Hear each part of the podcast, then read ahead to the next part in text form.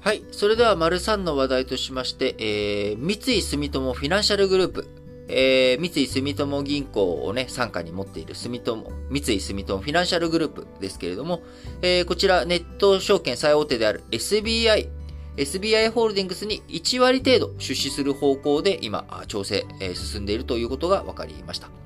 えー、日経新聞のね、一面に出ておりますけれども、SBI ホールディングス、第三者割当増資を実施して、証券事業で本格的に提携していくということですが、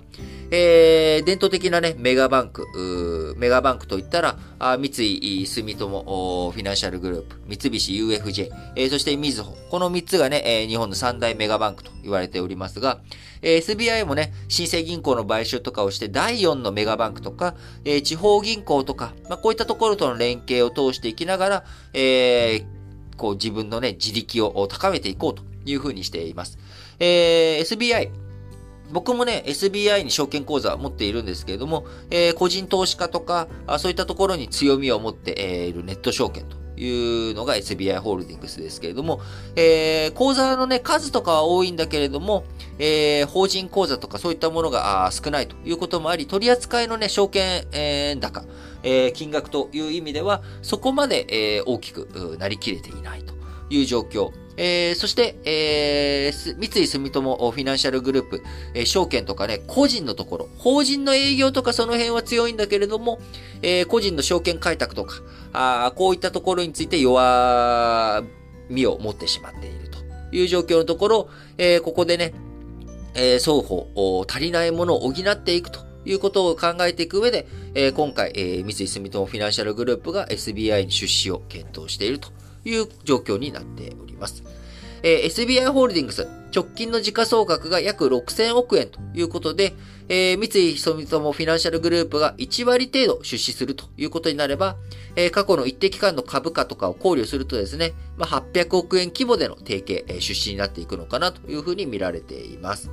えー、SBI ホールディングス側もね、えー、少額ながらも出資を、三井住友フィナンシャルグループの方にね、えー、していくという考え、えー、方向が、えー、出てくるということですけれども、えー、SBI ホールディングス、メインバンク、みずほフィナンシャルグループということで、借り入れとかを通じてね、みずほ側との連携、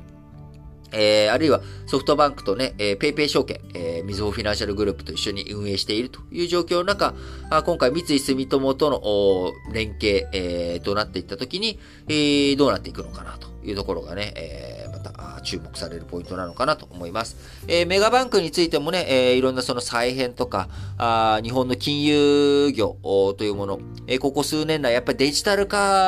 が遅れている、えー、進展が遅れてしまっていると。えー、銀行口座をね、返して、えー、送金とかをしていくと、えー、やっぱり手数料すごいかかる。ATM もね、手数料かかるというところ。え、そうなってた時に、えー、僕なんかもね、えー、基本 PayPay に出勤して、え、PayPay 経由でお金使うってことになれば、あ基本手数料かからないっていうことになるわけですよね。えー、こちらの使い手側は。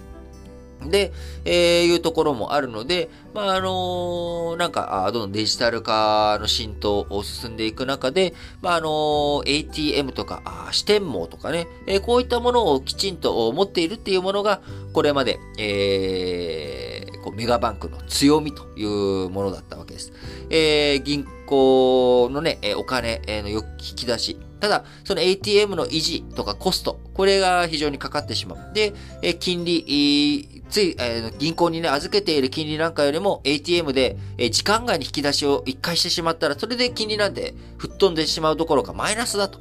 え手数料かかってしまうと。いうところ。で、まあ、この手数料もね、冷静に考えれば、その ATM の維持とか、あ現金をね、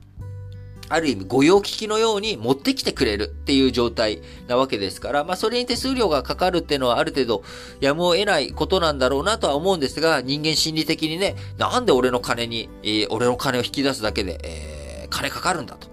いうのもね、まあ、わからなくもないと。いうことなんですが、え、そうなってくると、やっぱり ATM とかその現金をね、どういうふうに、配置していくのか、視点をね、えー、持っておくのかという、まあ、こういった整備関係について、えー、非常にコストがかかっていってしまうというところ。これが、まあ、ある意味、メガバンクにとっては負担、えー、重荷となってしまっているわけですよね。えー、そこの部分を解決していくためには、やっぱ個人とか、えー、若い世代、えこちらの方をしっかりと取り込んでいくということが、非が重要ということになっていきますが、えそのためにはですね、えー、そのフィンテックで先行をしている、えー、SBI、えー、こういったところまだまだ金額規模小さいながらも、えー、若い世代とかの支持層高い SBI 証券との連携、えー、こちらがあ重要になっていくんだろうなと思われます。えー、なのでね、みずほ銀行、三菱 UFJ を含めたメガバンク、えー、あるいはりそな銀行とか地銀とか含めて日本の金融機関、どのようにね、フィンテックについて、えー、くのか、やっていくのか、そして、えー、連携、えー、どういうふうにしてあるべきなのか、あ金融というものはね、えー、お金、資金を融通する。このためにあるのが金融機関というものですから、日本の国の経済活性化させていくためにも、金融基盤、こちらがしっかりと21世紀型デジタル化していくということがね、欠かせないというふうに思っております。